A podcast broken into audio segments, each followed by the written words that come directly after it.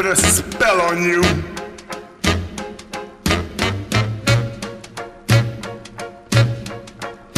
Because you're mine.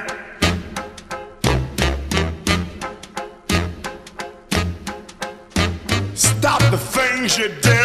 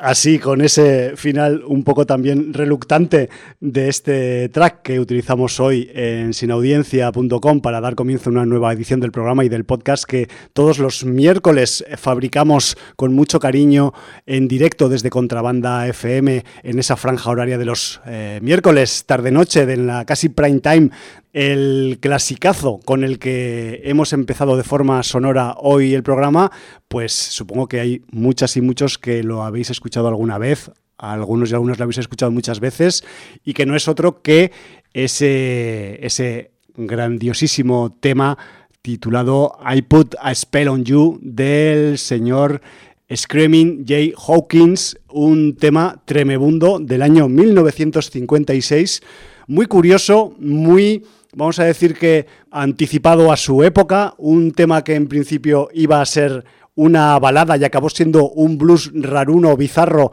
con toques canibalísticos, incluso necrófagos, que, que, que, en la década de los 50, cuando salió el tema, pues en muchas radios lo quisieron censurar, porque además lo cantaba un negro que parecía que iba a comer blancos y esas cosas que tenían preconcebidas en las cabezas la población de aquella época de los Estados Unidos y que con el paso del tiempo ha acabado siendo pues un clásico de la música de todos los tiempos.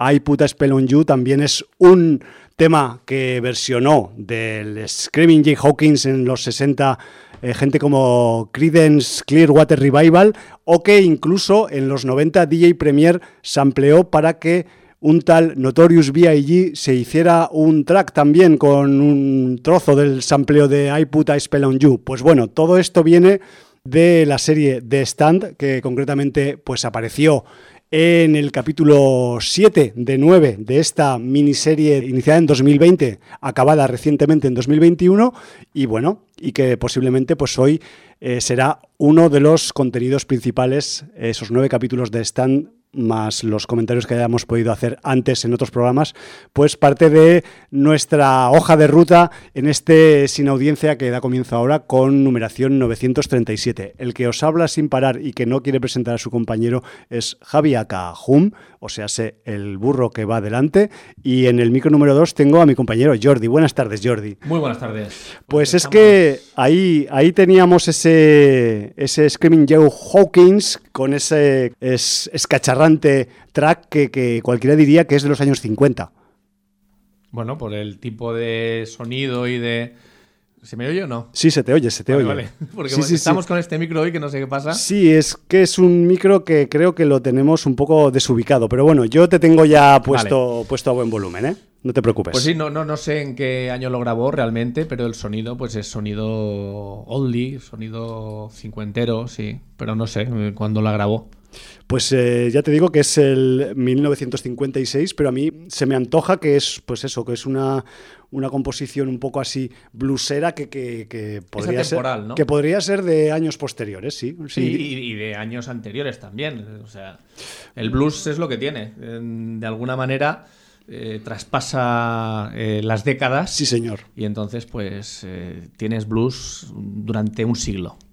Pues así será la cosa. Que sepáis que el- si algo tiene bueno de Stan es que también han tenido muy buen gusto gusto, musical, sí, señor. eligiendo los tracks que, que aparecen por los diferentes capítulos de la miniserie y que, bueno, pues aquí os traemos una pequeñita muestra, pero que sepáis que hay muchos más. Pues sí, vamos a, a empezar el programa de hoy con la eh, relación que hemos tenido con la sin audiencia, porque Sí, ha habido señor. mucha relación a través de Instagram, de Twitter, del libro de visitas. Eh, todavía ha coleado el 20 aniversario de- del programa. Tenemos Bueno. felicitaciones, por ejemplo, en, en Twitter del señor Carlos Menéndez, que nos felicita por nuestros primeros 20 años, con lo cual eh, se supone que habrá 20 más. Qué agradable. Per molts anys, amics. Eh, luego también, aprovechando, no sé si sabéis los que tengáis Twitter, eh, bueno, últimamente había una especie de moda que era eh, decir, eres old, pero así de old, o sea, eres viejo, pero así de viejo, entonces la ¿Cuán gente... viejo eres, no? Sí. Pues ponían una Nintendo, ponía una consola de Atari, ponía un anuncio de Danone, ponía cualquier cosa para ver quién se reconocía en, en- siendo viejuno por conocer lo que se ponía en, en ese tuiteo, ¿vale? Tuit o post o lo que ese sea. tuit, ¿no? Sí, sí. Entonces, pues como a- aprovechando que era el 20 aniversario de, de Sin Audiencia y ordenando la cantidad ingente de CDs que tenían una estantería, eh, apareció un vídeo de cuando en el año 2003 vino BTV, BTV para los castellano hablantes, a entrevistarnos a Radio Contrabanda, a los sin audiencers. Sí, haremos un paréntesis diciendo que BTV o BTV es como la emisora de televisión municipal de Barcelona. Sí, ¿no? correcto. Más o menos. Barcelona Televisión. Barcelona Televisión, sí, la que ahora maneja la señora Colau. Eh, para más que o nos menos, entendamos. sí. No, más o menos no. ya te digo yo que no, sí. no sé cuánto la La, maneja. maneja quien lleva el cotarro del ayuntamiento, punto. Vale, vale. O sea, ahora no vamos a entrar en colores o, No, no, no. Pues, o partidos. Si hemos así. tenido que quitar la antena del Carmelo, a mí no me hables del ayuntamiento Pues me, que me enervo. Entonces, eh, bueno, pues este documento, que además era mucho más largo, porque es una entrevista a varios programas de contrabanda y habla de contrabanda y tal, pero dieron pues bastante minutaje a, a Sin Audiencia en la época. sí, sí, sí. Pues eh, lo que me permitió eh, Twitter, porque los vídeos máximo puedes colgar 140 segundos, recorté el final, es lo que se quedó fuera, pero colgamos este vídeo. Y entonces, bueno, pues rápidamente nos retuitó Contrabanda, nos felicitó la Asamblea de Majaras, un saludo compañeros. Ajú. También le, le resultó curioso a Miki de Caipiriña eh, lo despejadas que estaban las paredes del estudio 1 de Contrabanda. De hace 17 años. Hace quieres 17 decir. años, claro. no, Joder, no había macho. todo, todo el pasquinaje, todas las fotos, Sí, pegatinas, pegatas, reivindicaciones, carteles, carteles, sí, sí, que, sí. que hay ahora. Sí, sí, aquí tenemos un fregado que, vamos, el día que haya que quitar esto de la pared, pues será un dolor. Sí, sí. Y, y bueno, quien tenga curiosidad de ver el vídeo de lo que era sin audiencia cuando llevaba solo 92 o 94 programas y solo dos años de existencia, pues lo tiene en el Twitter de sin audiencia. Qué grande. Y, y bueno, pues. Yo, yo, claro, el, el otro día cuando lo vi publicado dije, joder, qué majos que eran el Fernando, el Juan Carlos y el Jordi, que eran los tres que estabais haciendo el programa en aquellos momentos, o al menos en aquel día que fueron a grabar. Sí, no, no, en aquellos momentos sí. Éramos- Pero, pero la cuestión es, claro, era 2003 y en 2003 ya funcionaba otro programa que se llama Distrito Apache, pero en el vídeo creo que no sale, ¿no? Era, era demasiado novato igual. Yo creo que no estás en el vídeo. Está como siempre en Nicosia, como Yo es, no. que, yo es que no me acuerdo de que le hayan grabado a Distrito Apache nada en ninguna tele. Hombre, te acordarías. No, yo porque además que yo yo, que sí. llevo de decir que, que tengo el vídeo completo, ¿eh? Sí, sí, sí. Pues sea- ya me lo rularás. Sí, tengo el vídeo completo, ya te lo pasaré. Eh, Pero no, no, no sale distrito. No porque Eh. te hubiera visto. Sí, sí, claro. Y además eh, DJ Hum con en 2003 con gafas y con pelo largo, bueno, pues vete tú a saber, ¿no? Ahí que hubiera salido. No sé, igual llevaba flequillito ya porque había encontrado un trabajo de verdad. Bueno, es igual. ¿Qué cosas eh, los documentos gráficos, ¿no? Que dices, Sí, hostia, los sí. guardo en un CD, en una caja y luego Muy llega una, curioso. una No, y... no, porque además. Bueno, es historia al final, ¿no? Sí, fíjate, porque la, la manera de conseguir ese documento Sí. fue que nos dijeron dos de los días que lo pasarían, los de Barcelona Televisión, y yo pues puse la cinta VHS a grabar. Olé. La de toda la vida. Y cuando lo grabé en VHS, ya existía el CD. Lo que pasa es que el acceso a CD, pues eh, en 2003 tenías en algún ordenador la grabadora de CD que iba a 2 por y, o 4 por como mucho. Lo tenías que encargar a, Sí. la mayoría de las veces. Y pasar VHS a CD no era fácil. Pero yo tengo un amigo de la infancia, que además es vecino, además es informático, Buah, lo tiene todo. y ya tenía en la época un aparato de VHS que también reproducía CD y grababa CD. Cosa que doméstico, que no, no había muchos, la Un verdad. combi de vídeo, tío. Un combi, sí. Y entonces yo rápidamente, recién grabado el VHS, que todavía no hacía nieve, ni el tracking se iba a tomar por saco y esas Bueno. cosas que pasan luego a las cintas Eh, VHS, ese. que recordemos que son soportes magnéticos y son susceptibles de, de padecer daños De todo, les puede en su pasar de superficie, todo. pues eh, le dije, oye, ¿me lo puedes copiar en un CD? Y me lo copió en un CD. Qué grande. Y 18 años después lo extraje del, del AVI, del formato digital que me grabó él. Guay, tío. Pues, eh, y menos mal que guardaste bien el CD, porque a veces los CDs también parece que se los coman las bacterias. No sé Yo- qué les pasa a los CDs. A ver, otra cosa no tendré, pero ordenado tampoco. No, ordenado sí que soy y bastante ordenado. Incluso Joder. a veces rayo en el TOC con el tema orden, pero por eso estaba en su sitio. Lo que pasa es que, claro, había una cantidad de CDs, la mitad fueron al Pumbert a, a reciclar. Claro, claro. Y a mí es que yo también cuando lo vi el vídeo dije, joder, eh, igual es la única vez que ha venido una televisión a grabar aquí a Sin Audiencia, ¿no? Igual. A sin audiencia, sí. ¿O te acuerdas de alguna más que haya venido? Mm, A Contrabanda ha venido más veces porque Sí. Nicosia tiene mucho peso, recordemos, Radio La. Colifata, todo el tema, y entonces Nicosia ha estado asediada por los medios muchas veces. Pero lo que es a Sin Audiencia en concreto, yo creo que es la única entrevista televisiva que hemos tenido. Toma ya. Bueno, pues ahí queda para los anales de la historia. Sí, señor. Un documento más. y te pasaré la, la edición completa para que Sí, puedas señor. eh, ver viejos conocidos de la radio. Se, se te, Ya van a te caer la, digo. se te va a caer la lagrimilla, ¿eh? Bueno, ya te, ya te aviso. soy duro yo. Además, alguno de ellos que ha colaborado en algún Sin Audiencia, ¿eh? Vale, vale. No te voy a decir nombres, Guapi. porque así es sorpresa. Expectante estoy. Luego también en Twitter, aunque luego también nos escribe en el libro, es el que abre el libro semanal de Sin Audiencia, tenemos al señor Lagartija, a nuestro querido amigo Cristian, que nos dice 20 años de los cracks de Sin Audiencia, cerquita también de los mil programas, pioneros de la radio y de los podcasts en España. Mis enhorabuenas y parabienes. Sabéis cómo se os quiere. Pues a ti también. ¿Qué cojones? Sí, tío. Eh, y luego ya en el libro Lagartija nos dice, mis queridos inaudiencers, primero que nada, feliz San Valentín para aquellos que celebréis todas las festividades como Dios y el corte inglés manda. Rompo mi silencio para hablar de una serie que aunque está bien, me decepcionó un poco, The Stand, Apocalipsis, del maestro de Maine. Yo me leí en su día el libro, la nueva versión revisada cercana a las 1100 páginas, o sea, él se leyó ya Apocalipsis, no la danza de la muerte. Y dice, en un verano muy caluroso del 92, cuando aún estaba en la secundaria. Me he leído también la adaptación al cómic hecha por Marvel hace unos años, muy buena, y me vi la serie original en su momento y acabo, de verme este remake. Para empezar, decir que hay un par de errores terribles de casting. Si bien no hay nadie que se crea a Whoopi Goldberg de madre Abigail, la dupla de Tom Cullen, Moon y Nick Andros es aún más penosa. Ambos actores muy del montón y con sus tramas muy cortadas. Ya sé que son medios diferentes, pero estos señores han tenido más de nueve horas para hacerte justicia a la trama y los personajes. A Nick lo hicieron hispano por la consabida corrección política. Me da igual siempre y cuando el actor responda. Y ambos personajes están muy, muy desaparecidos de la trama original. Cuando ambos eran claves en el libro y en la serie original. Para quienes no lo hayan visto, el personaje de Nick fue hecho nada más y nada menos que por el señor Rob Lowe en la serie original. Toma ya. Y aunque a Tom no lo representaba un actor tan conocido, estaba infinitamente mejor que en la serie del 94. Yo debo decir eh, que sí que lo de Nick Andros en la serie, pues está un poco cogido con pinzas. Eh, a mí el actor que hace Tom Cullen no me ha parecido tan mal, aunque sí que es verdad que ambos personajes en el libro tienen una trama brutal, Más peso. mucho más peso, son mucho más importantes y aquí han quedado bastante descafeinados.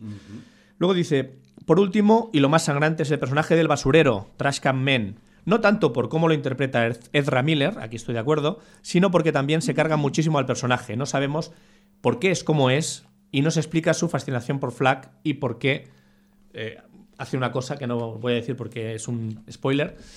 Y él sí ha puesto, ¿vale? No porque, voy a leerlo. porque hace cosas en el capítulo 8. Sí, señor. Y dice, pero también hay luces en esta adaptación. El casting de Scarjard, eh, de la sustituta de Molly Ringwald, el de Harold y el acierto del actor que acaba siempre al lado de personajes de CGI, James Marsden como Stu Redman. El aumento de presupuesto y el avance de los efectos especiales se nota y la coda... Bueno, esto no puedo leer. Porque, No lo leas, pues. No, porque es, es- es spoiler. Vale. Spoiler además del, del capítulo 9. Muy ¿Vale? bien.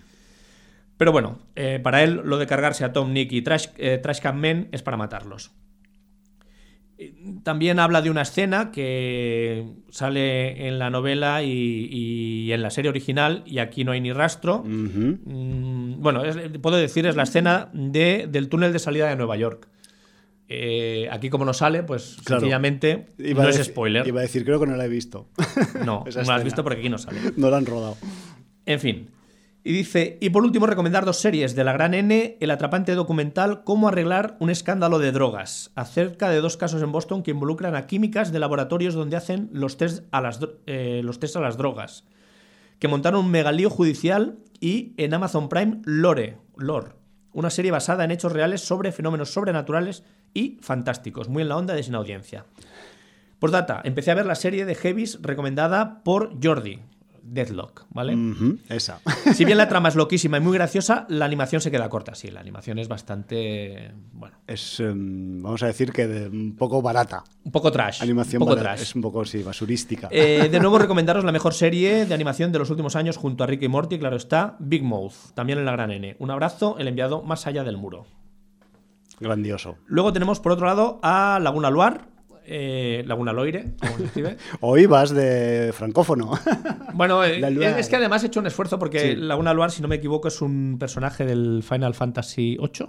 Bueno, de uno de eh, los Final Fantasy. La Loire es un río en Francia. Sí, también, correcto. El Loira. Y, y entonces, bueno, en la pronunciación en teoría sería Luar. Vale. Mm, Pero bueno, como no lo sé, ahí lo dejo. Laguna Luar para pronunciarlo y Laguna Loire si lo pronunciamos como se escribe. Claro. Llego tarde a la felicidad. Además nos dice, nos descubre una cosa muy curiosa. Vas a flipar con el mensaje de Venga, Laguna va. Luar. Llego tarde a la felicitación, pero no puedo dejar pasar la ocasión de felicitaros por estos 20 años. No llevo tantos escuchado, escuchándos, pero sí 15, mientras prepara- preparaba mi segundo viaje a Japón. Qué tío. Qué envidia. Eh, Bueno, entonces ya tengo clarísimo que lo de Laguna Luar es por Final Fantasy. Ya no Sí, sí, duda. tenemos todos los números ya, creo. Programa que me recomendó mi jefe, que os escuchaba mientras iba en coche a su secta griega. Y abre paréntesis. No sé muy bien cómo definirlo, pero era un grupo donde recitaban textos clásicos griegos. Todo muy surrealista. Me lo definió como un programa de cine de género presentado por unos frikis que no sabían pronunciar los títulos en inglés y que se dedicaban a discutir de películas como haría cualquier otro colega en un bar. Bueno, sí. era una buena definición, ¿no? Era quizás lo to- que buscamos. De todas maneras, si llevo 15 años escuchando el programa, algo haréis bien.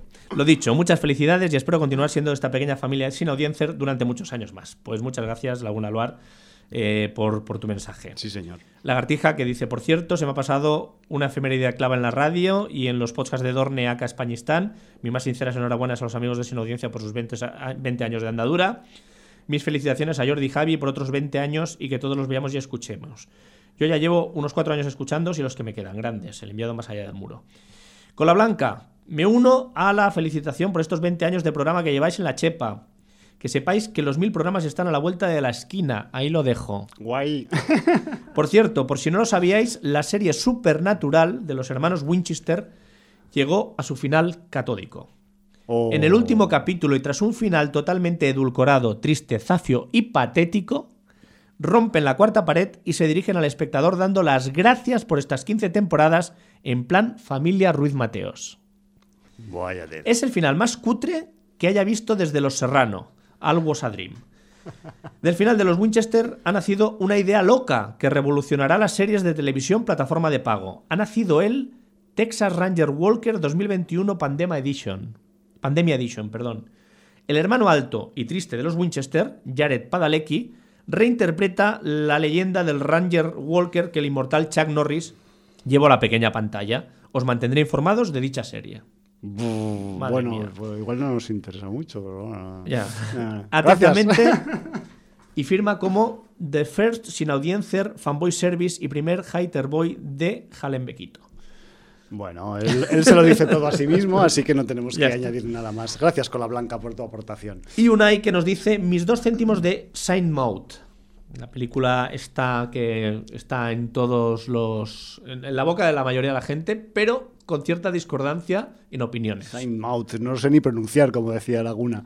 Ya ves tú. Eh, Dice, la compro porque es corta, menos de 90 minutos. Me gusta el final y porque me fascinan las taradas cristianas. Dicho esto, no es de miedo, no da miedo, no tiene nada parecido al terror, ponga lo que ponga los carteles y en los medios vendemotos. Vale. Tiene ese rollito minimalista que les va a los modernos y a la normal del Ari Aster.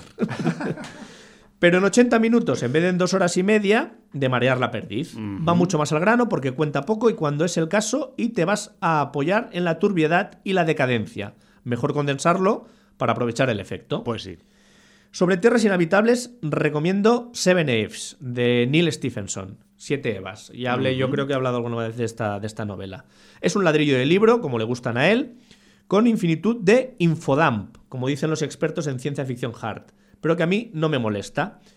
En vez de helarse el planeta y tener que hacer el monger en un tren, lo que pasa, no es spoiler, es la primera página del libro, es que la luna revienta y en cuanto la gravedad haga su trabajo y empiece a traer los millones de pedacitos, el desastre será tal que la superficie del planeta quedará inhabitada durante al menos 5.000 años. Bien. Y ya no hay casi tiempo para encontrar una solución a la extinción.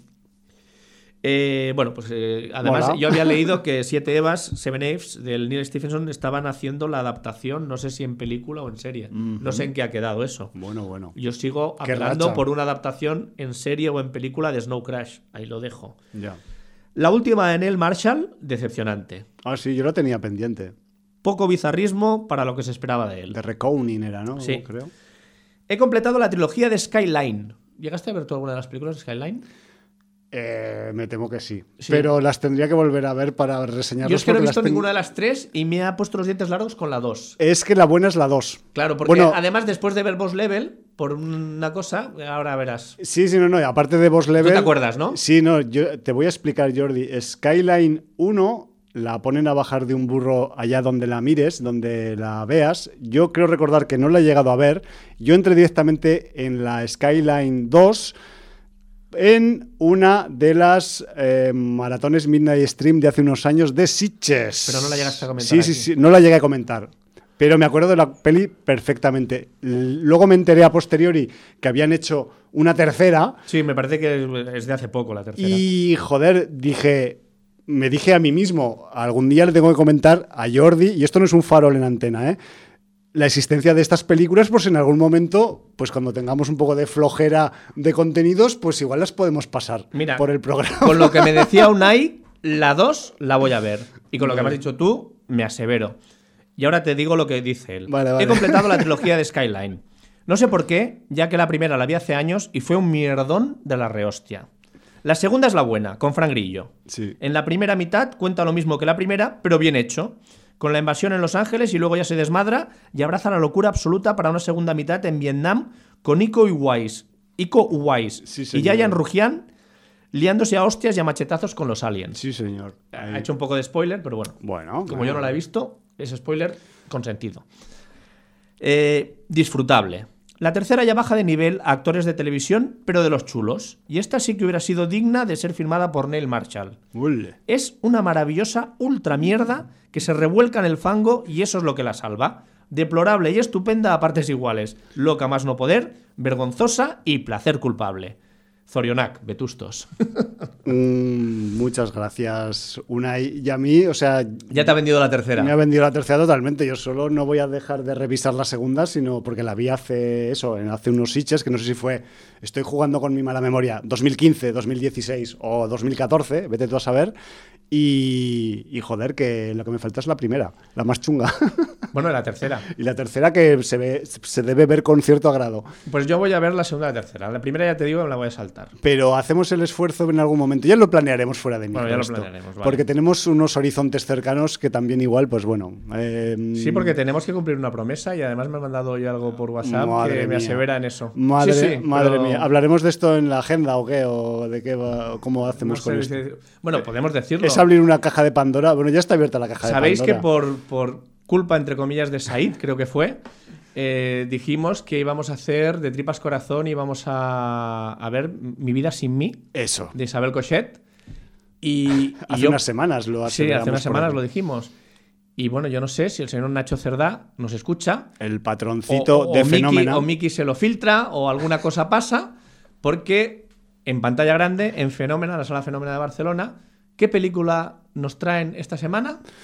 Mi vida sin mí, además con una sesión especial posterior al visionado con preguntas y respuestas, eh, question and answers, que se dice en inglés, con la mismi, mismi, mismirrísima Isabel Coixet en carne mortal en Fenómena para responder las O sea, preguntas que de no los solamente espectadores. sería ir a ver la película Fenómena, sino luego participar en el coloquio con la propia Isabel Cochet. Jordi, yo Después tengo- de todo lo que hemos hablado aquí, me- lo que ha llegado a decir Chingurri y hemos leído en el Twitter. Se me ocurren muchas excusas para no ir, ¿eh? O sea, yo soy un cobardica del carajo yo. Hombre, eh, otra, otra opción es verla directamente en DVD. Claro, en- ¿sabes qué pasa? claro. Que, que además hay pues claro, lo tenemos, tenemos que pagar la entrada, tío. Pero Eso es lo más duro, ¿no? eso es lo más duro de todo. Proporcionarle un puto royalty a, Sí, aunque, Isabel. aunque igual yo que sé, simplemente pues por, mm, ayudar un poco y Por contribuir al, fen- al fenómeno que se presta a este claro. tipo de cosas, pues yo que sé. Pero bueno, lo peor de todo, Jordi, no es que esta semana ponen esta película en Fenómena y que viene su directora a hablar con los espectadores, sino que eh, cae mañana. Recordemos que, que- que- que le encantaría dirigir Godzilla, cuidado. Sí, ¿eh? sí, yo es que creo que deberíamos preguntarle en ese sentido. No, hombre, evidentemente. Pero la cosa es que esta sesión tan fenomenal de Fenómena es mañana mismo, mañana por la tarde-noche. Más o menos a la misma hora en la que se hace los miércoles sin audiencia. Ahí lo dejo. Desgraciadamente ya he salido de trabajar y tengo libre. Bueno, eh, no me voy a posicionar públicamente al respecto porque puede que me pille la mano, el antebrazo o el brazo entero, pero mm, vamos a negociarlo fuera de micro cuando se acabe el programa, si te parece. ¿vale? sí, así, me así- parece perfecto. Así cre- creamos un poco de suspense De alrededor del tema y no sabemos qué va a pasar al final. Sí, yo sí lo sé. Eres un cabrón.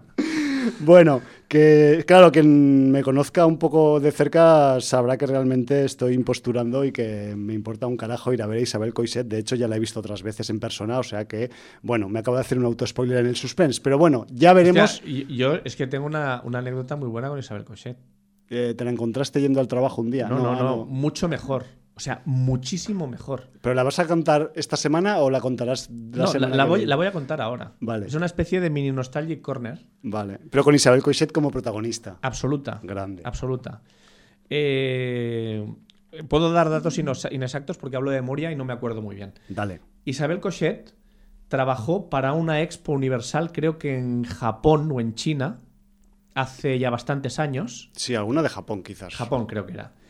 Donde su aportación era en no sé qué pabellón, igual el de España, tenía que hacer un bebé gigante animatrónico que interactuaba y se movía con la gente que visitaba el pabellón, pero era gigante, o sea, Me- tenía 5 o 6 metros. Mega bebé. Sí. Y esta señora hizo un casting de niños y bebés para darle la morfología y fisiología al bebé.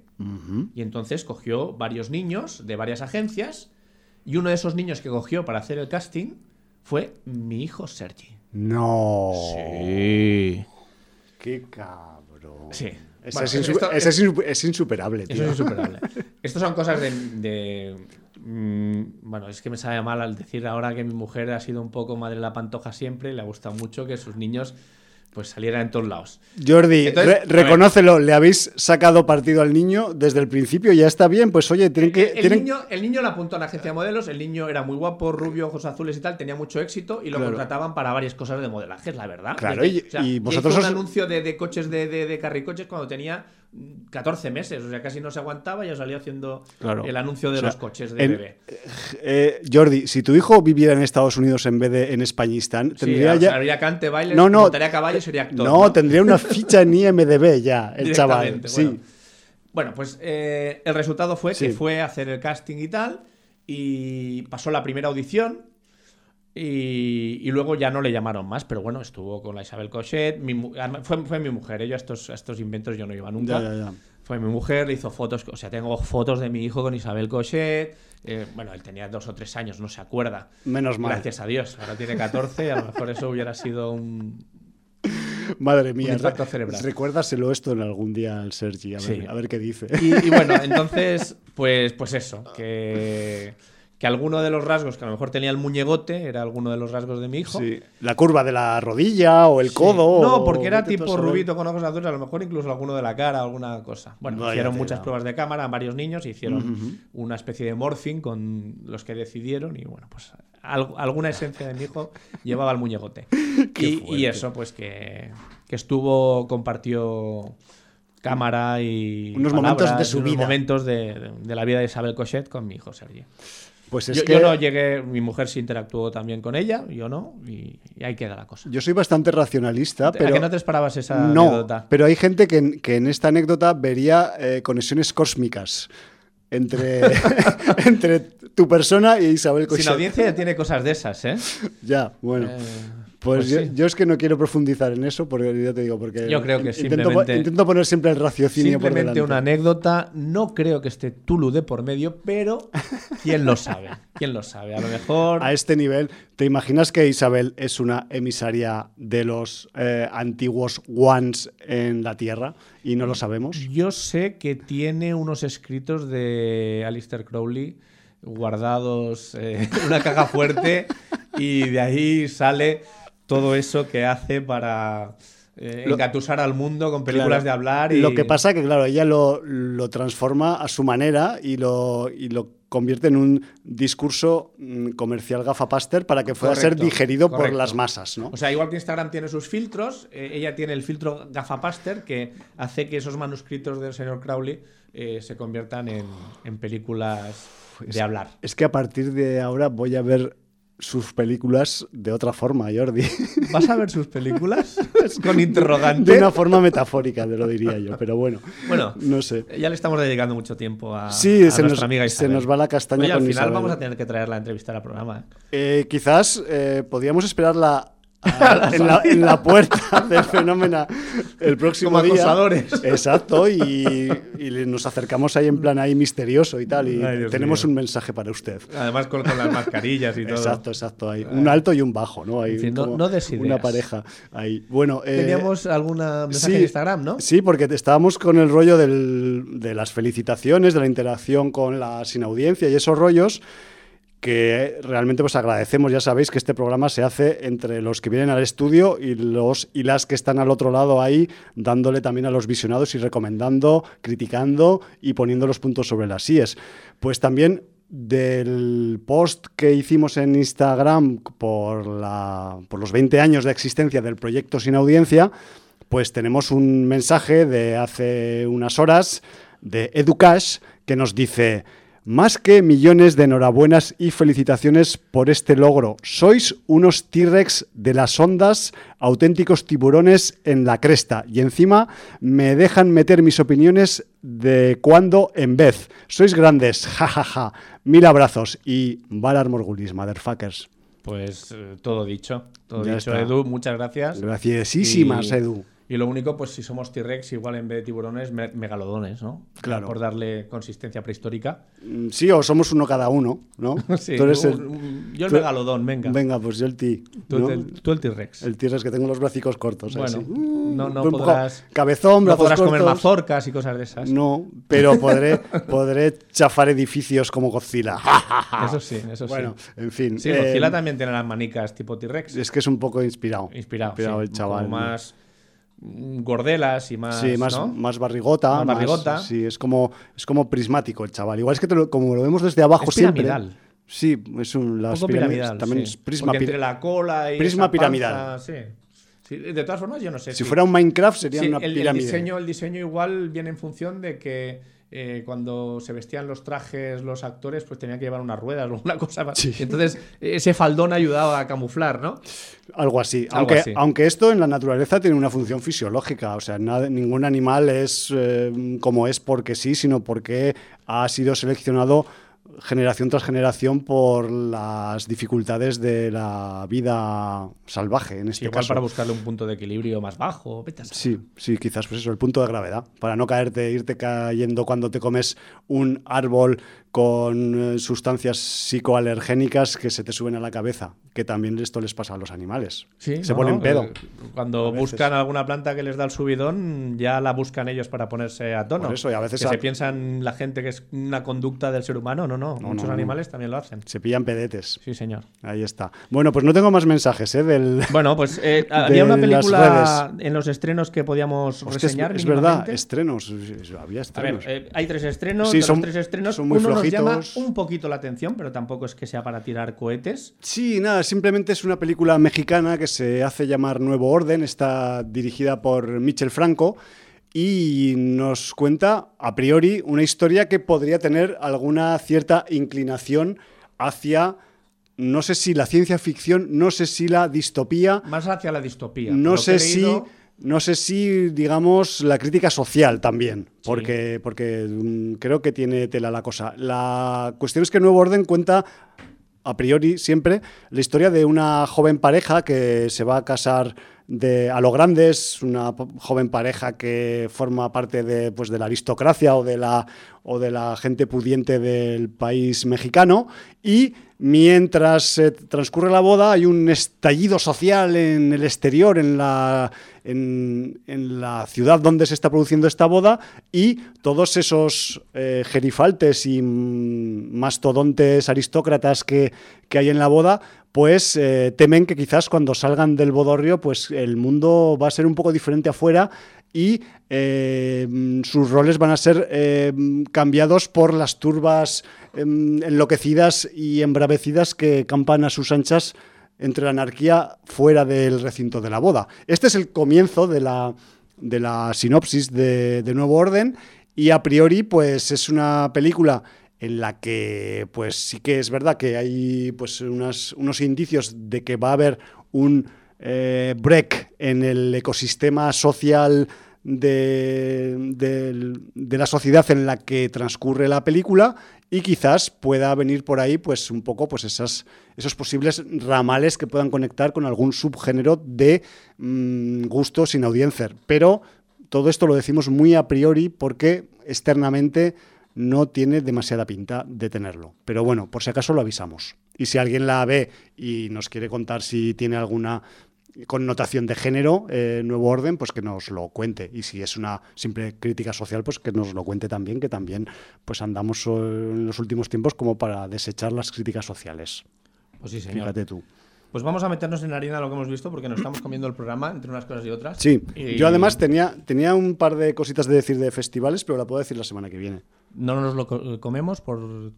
A ver, es ¿Por muy, es muy breve. Es muy Pues, breve, dale. más que nada porque eh, ya sabéis que cada vez eh, desde 2020 pues nos va a costar un poco más, y hablo en plural, en primera persona del plural, porque nosotros intentamos ser partícipes de los que nos dejan, eh, y me refiero a llevar eh, eventos a cabo en el año 2021. Pues bueno, que sepáis que eh, hablo de cuatro eventos en concreto.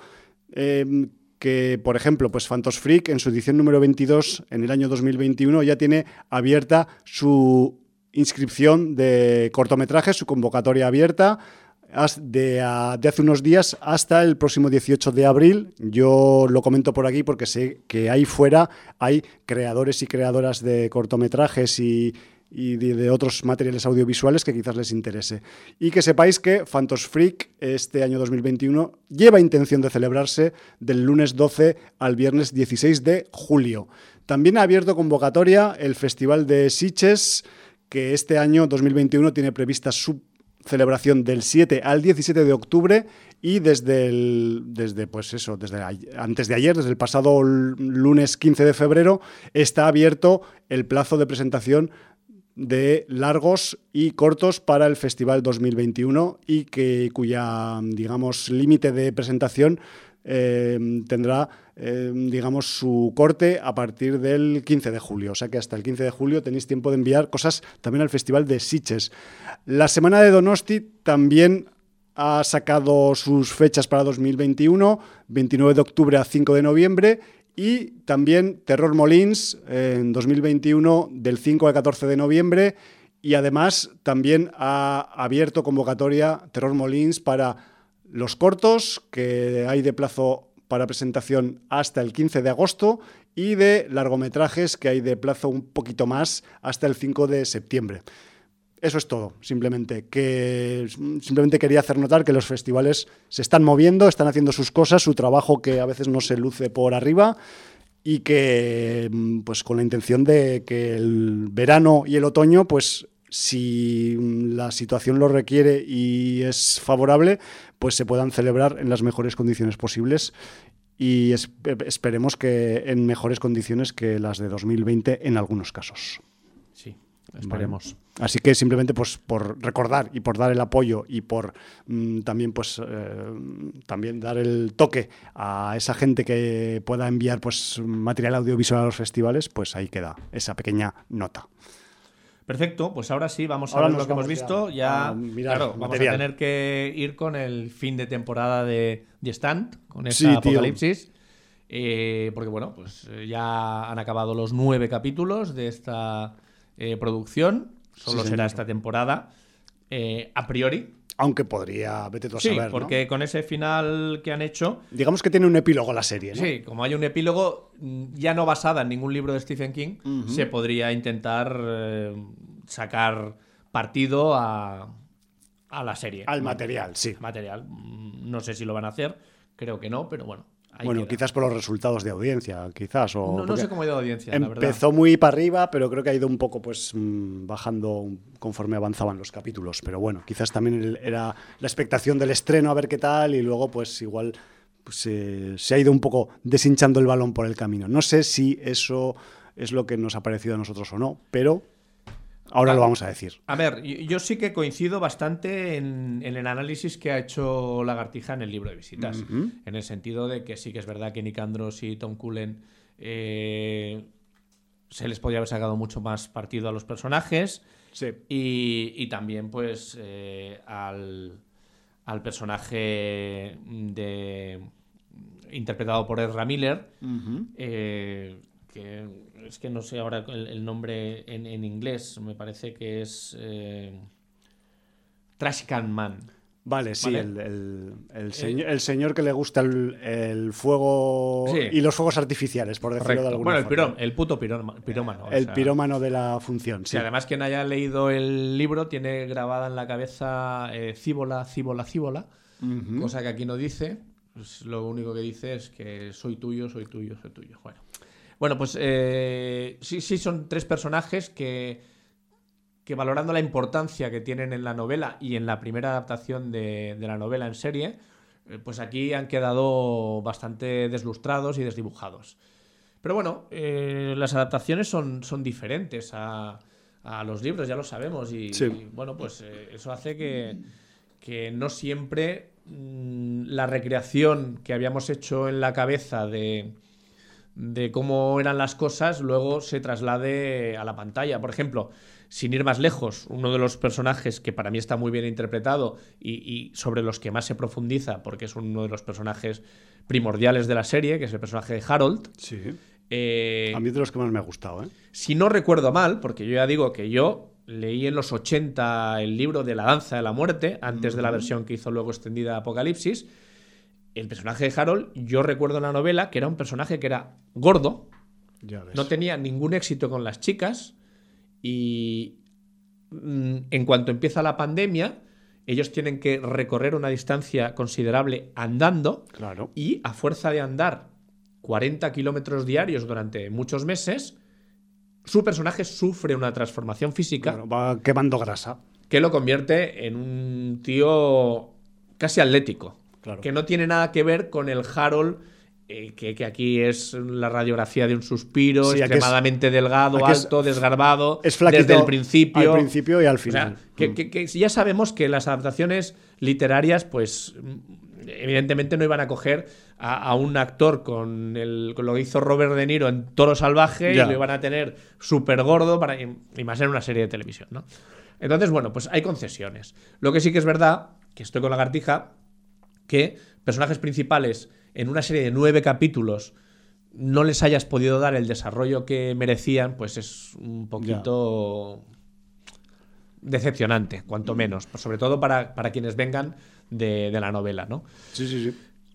Hechas estas salve- salvedades, para mí la serie está bien interpretada, es interesante, le ha chocado a gente, entre ellos a ti, Sí, ahora lo diré. eh, cosas que pasan sobre todo en el capítulo 8, Sí, bueno. Pero yo sin el querer hacer de- spoiler- El desarrollo final, al final. Yo, ¿no? sin El- querer el hacer resultado. spoiler, eh, si entramos en, voy a llamar la mitología a riesgo de que alguien creyente se enfade. Ya. Si entramos en la mitología cristiana, en la lucha del bien y el mal, entre dos, Dios y y el diablo, Dios y el demonio, pues hemos de pensar que si existe uno, existe el otro. Y si uno tiene poderes, el otro también. Claro. Y de hecho, parece muy claro que un bando es el bien y otro es el mal. Pero ojo, que la propia Biblia nos habla de Dios como un ser vengativo que puede destruir a gente solo por venganza, a pueblos enteros, a ciudades, que cuando se le lleva la contraria, eh, él es quien crea al diablo, que era un ángel y lo convierte en un ángel caído. Cuidado. Claro, es que ahí viene el conflicto que yo tengo con The Stand, porque yo empecé con, ya te acuerdas, con cero conocimientos sobre la historia, me he ido alimentando... Debo decir que eso que a ti te ha mm, dado esas eh, te ha provocado esas suspicacias, en el libro es así, ¿eh? Sí, sí, sí, que entiendo que han sido fieles a ese O- nivel. ojo, ojo que también estamos diciendo que el señor Stephen King, mucha de la gente que le pega leña es porque dice que los finales es la parte más floja de su literatura. ¿eh? Ya, ya. Yo No- estoy de acuerdo algunas veces y otras no. Si, si yo al no es que no me acabe de gustar el, el cierre, el tono del cierre que, que se le ha dado, al menos en la serie, que no sé si se, si se cierra igual en el libro, tú dices que sí, que aproximadamente Sí, sí, sí, sí. Es, un, es un cierre parecido, pero yo eh, lo primero que lo he visto mm, muy gratuito, lo segundo muy, volviendo a la mitología cristiana, muy bíblico del Antiguo Testamento, Muy apocalíptico. y tercero... Porque además sería pasaje del apocalipsis. eso. Esperaba un nivel, vamos a decir, guionístico un poco más elevado. No pensaba que me iban a hacer una adaptación de un capítulo bíblico en un contexto de pandemia y de casi extinción de la mm, especie humana. ¿Vale? Entonces, como, como yo tengo mis reservas hacia los discursos religiosos en general, entiende que esta orientación eh, bíblica, pues a mí me haya rechinado un poco. Sí, pero la serie no te engaña. Desde el primer momento te está hablando de fe, de fe ciega, Ya. de fe ciega, de mm, parajes bíblicos constantes, tanto en un lado como en otro, Sí. de seguir por seguir temas oníricos y que son absolutamente alejados de la realidad. Sí. Y ya, rizando el rizo, si en una serie está justificado un Deus ex machina es aquí.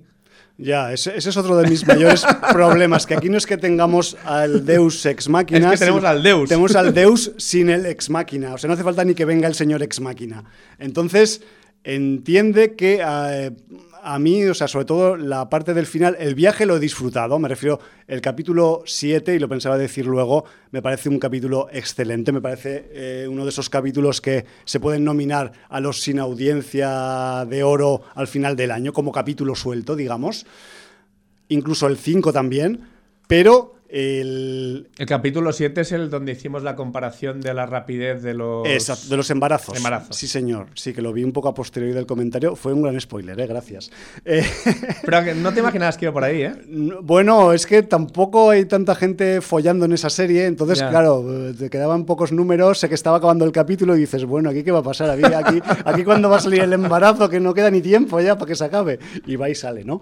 Pero bueno, esas cosas que tiene la ficción. Muy Pero- bizarro todo, ¿eh? todo muy bizarro. Por eso que el, el capítulo 7 me parece como mm, muy redondo como capítulo, a pesar de que está integrado dentro de la trama, pero todo lo que ocurre en el capítulo 8, por ejemplo, a mí, sin desmerecer la- el apartado técnico e interpretativo del capítulo 8 y del resto de la serie, que me, me ha congratulado bastante.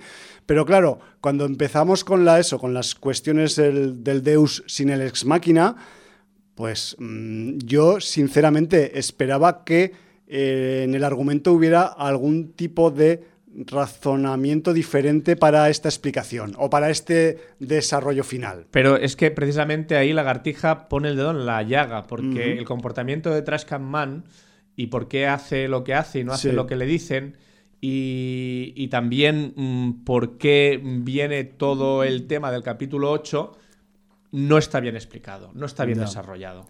A mí, Eh, yo- Está demasiado acelerado y, y metido a sangre y fuego. Sí, yo es que acabé el capítulo 8 y, joder, o sea, mm, mi cabeza era como una especie de...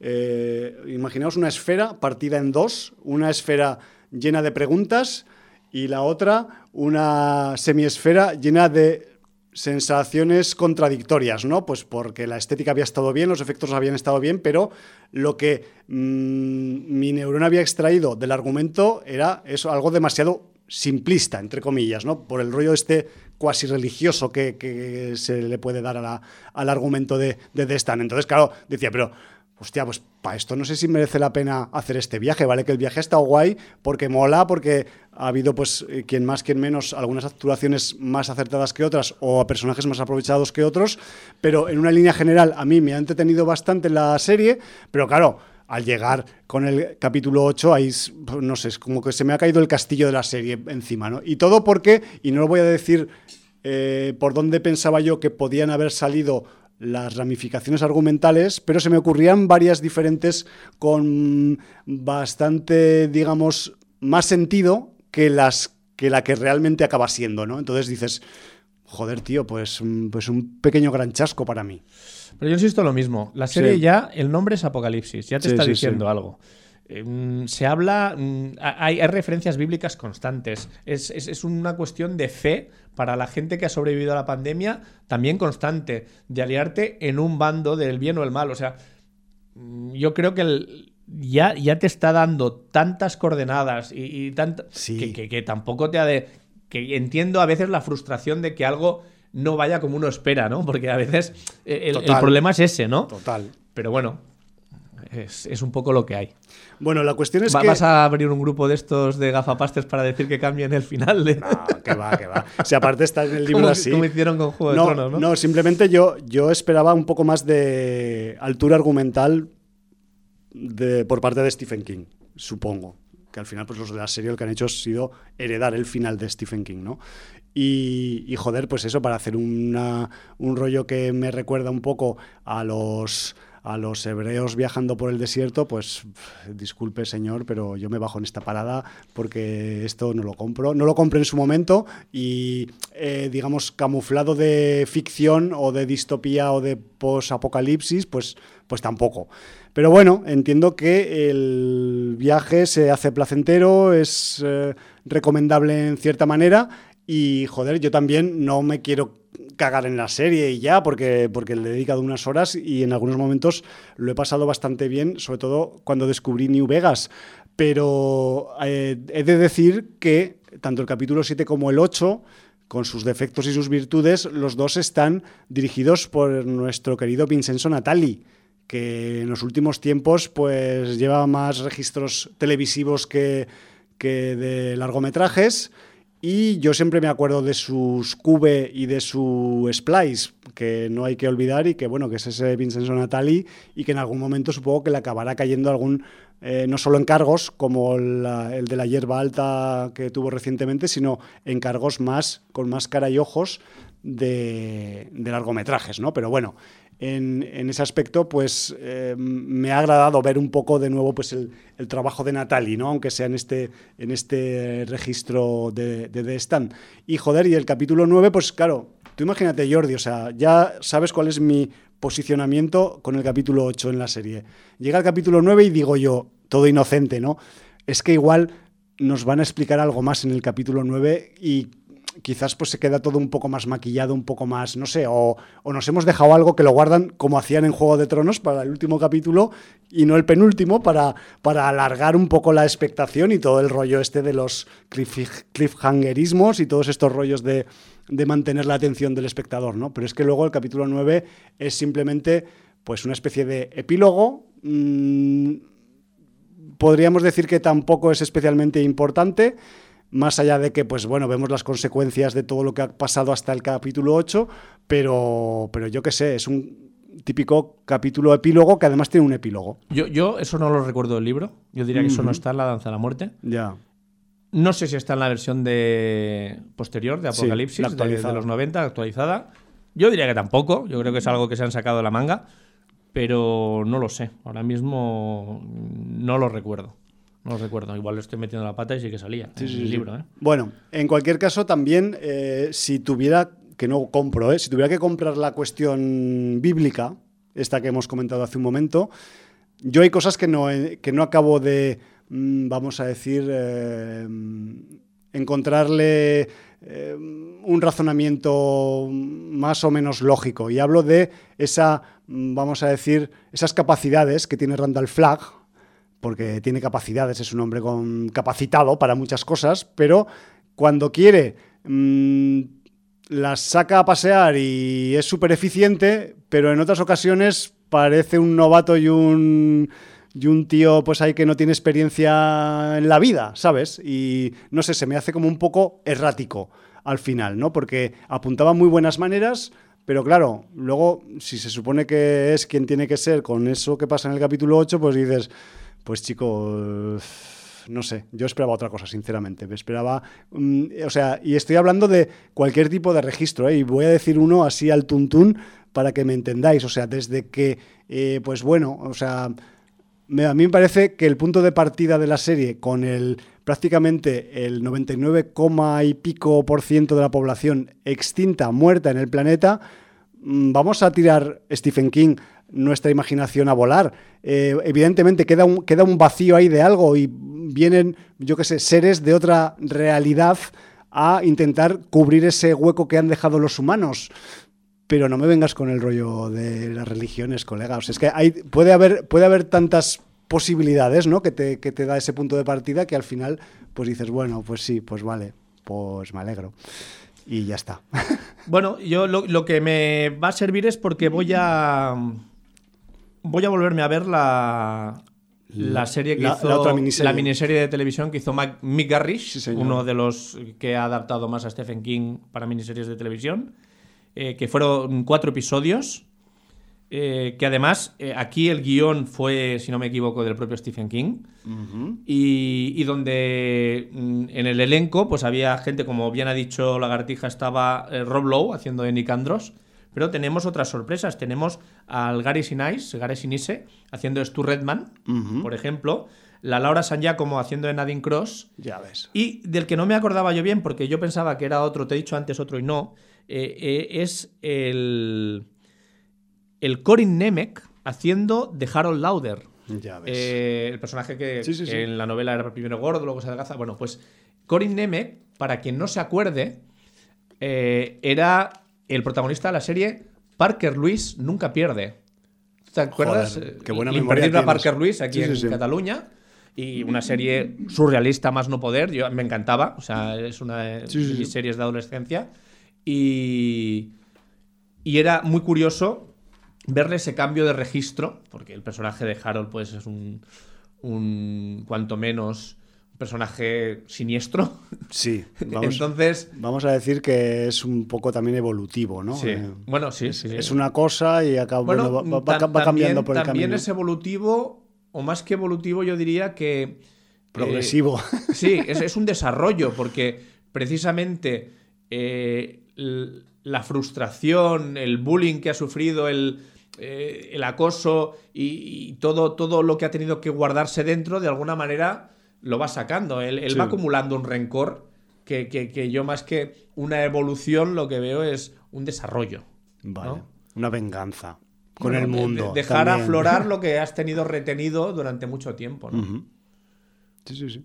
En fin. Bueno, eh, yo como curiosidad ya os dije que el- el- en alguno de los otros eh, programas en los que ya habíamos hablado de Stan, que me había parecido ver algún alguna cara de Stephen King por algún cartel o algún cuadro que salía en alguna escena de The Stand, efectivamente existe, lo podéis buscar, está, está documentado y de hecho, aparte de ese, vamos a decir, cameo gráfico de, de Stephen King, también eh, el señor Mick Garris aparece mm, haciendo de gente que pasa por algún sitio en alguno de los capítulos finales. No voy a decir cuál porque igual pues mm, es spoiler y ya que... O sea, yo, yo es que ahora mismo Mick Garris no sabría. Sí, yo no, yo no lo he visto. Claro. O sea, al, al- Stephen King sí que lo reconocí en, en no el- sabría en el catalogarlo fisiológicamente. Ya. Stephen King sí, claro. Exacto, Pero pues es la cosa Mick que, Garris no. que, que ahí anda el hombre. También hay, hay pruebas fotográficas Hombre, ya me imagino. que, de que estuvo ahí. O sea, que me refiero sí. que está todo cubierto.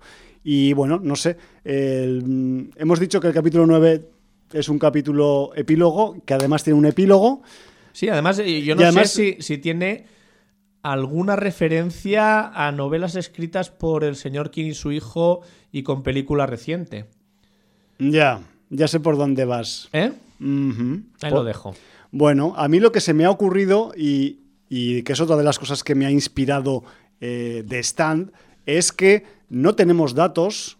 Entiendo que si ocurre así en la novela, pues ya la serie es Esto, reflejo esto de la voy a novela. pedir porque mm, yo sí es posible que me revise la serie. No sé si me voy a leer Apocalipsis también, es posible que lo haga, pero ya porque de son muchas verano. páginas. Sí, pero mm, la versión extendida, porque además Lanza la Muerte está ambientada en los años 80, Apocalipsis en los años 90, o sea, cambia incluso la época de Las ambientación de la novela. claro. Entonces, es posible que una de mis lecturas veraniegas sea Apocalipsis, pero sí que me gustaría que quien la haya leído más recientemente o tenga mejor memoria que nosotros, Está claro. que nos diga si el epílogo del capítulo 9 tiene alguna referencia de todo lo que acontece en ese capítulo en, en los libros. En los ya libros. sea en Lanza de la Muerte o en Apocalipsis. Claro, es que, y, y enlazando con el epílogo del, epílogo, eh, yo otra de las mm, sugerencias que me, que me ha ido provocando la serie conforme avanzaba en los capítulos es la curiosidad sobre qué está pasando en ese momento, en el momento en el que transcurre The Stand, en otros sitios que no son ni Boulder ni New Vegas.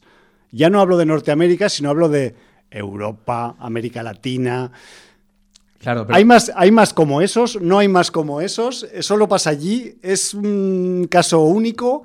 Y claro, luego llega ese epílogo y dices, cabrón, Javi, te voy a matar al niño que llevas dentro. mátalo ya. Stephen King ni siquiera lo pensó. Ya. Los norteamericanos no suelen pensar fuera de Estados Unidos. Ya, ya, ya. me Entonces, eh, ¿tú te crees que él pensó lo que pasaría en Europa, en Australia o en, o en África? No.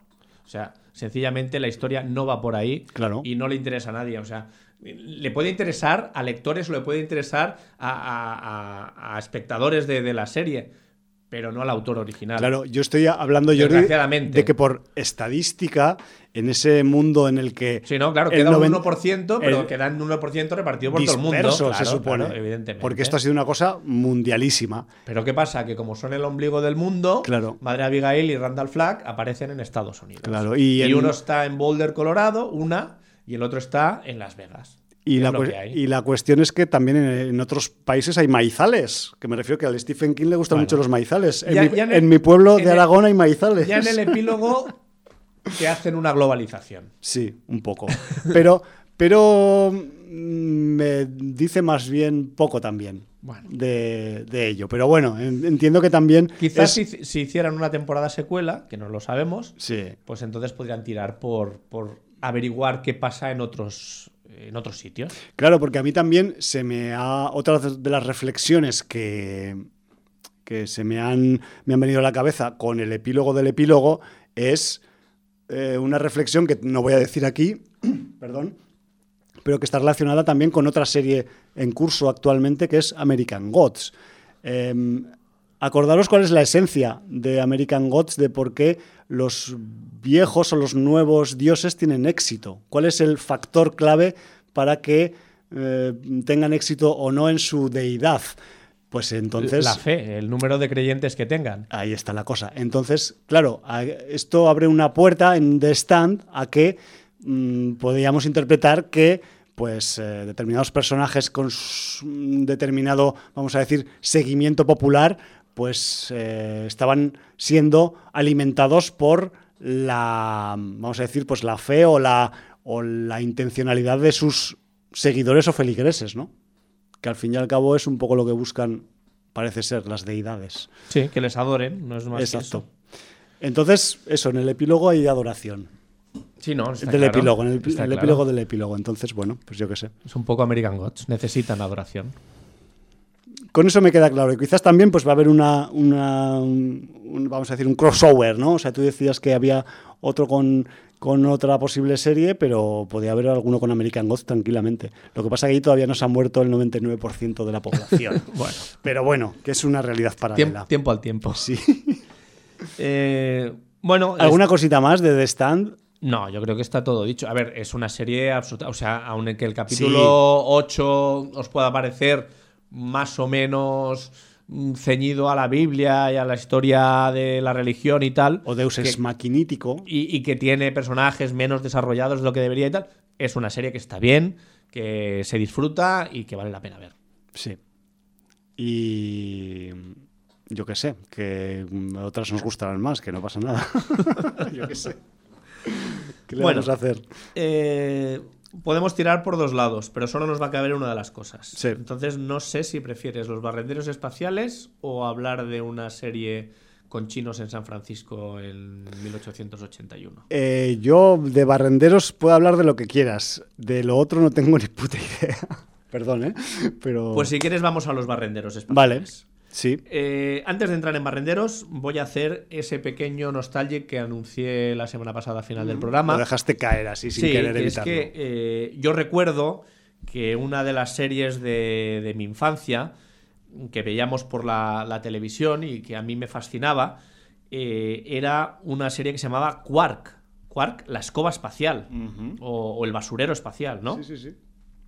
Era, era una sitcom realmente de ciencia ficción americana y la protagonizaba Richard Benjamin en el Joder. papel eh, protagonista. Era Adam Quark, era el comandante eh, de una nave que recogía basura en el espacio. Eh, el tío además e- era un tío que, que, bueno, que realmente se manejaba bien, pero tenía muy mala suerte. Entonces no era porque no fuera competente, sino porque siempre le, le sucedía algo que impedía su éxito y ascender y dejar la mierda de recoger basura en el espacio. Ya, ya, ya. Llamaban mucho la atención dos personajes que eran Betty 1 y Betty 2, que eran las pilotos de la nave y eran como, como, como gemelas, las Bettys. Una es eh, clon de la otra, pero siempre está el equívoco de que las dos dicen que son las originales. Claro, hay competencia entre clones. Sí. Y bueno, luego había otros, otros, otros personajes, ¿no? Eh, Un, un tal eh, Ficus Pandorata, que era el Spock de la serie. Pero esto es un nombre un poco de planta, ¿no? Es Sí, un poco porque era un, era, en, vez, en vez de ser un vulcaniano, Vale. era un vegetón. ¿En serio? Sí, sí, sí. Ay, ay, ay. Eh, entonces, bueno. eh, o sea, era medio vegetal, pues. es de, el as- hombre. sí, es de aspecto humano y bastante atractivo cuando no está deshidratado. Ah, amigo. Sí, sí. Vale, Entonces, vale, vale, bueno, pues tenían a Andy, bueno. que era un robot echado de partes sobrantes. Bueno, había, había muchos. yo- yo- es una serie que, que el recuerdo que tengo es muy leve, ¿eh? Es una serie que veía sí, de sí. niño y, y que no he vuelto a revisar nunca. Y me ha llamado mucho la atención que es una serie que solo tuvo una temporada y, y me parece que fueron 8 o 9 capítulos, no tuvo más. Eh, ha sido editada en DVD en el año 2008, o sea que para encontrar a lo mejor no es fácil. Pero bueno, pues tiene, tiene esos nueve, nueve mm, capítulos si cuentas el piloto.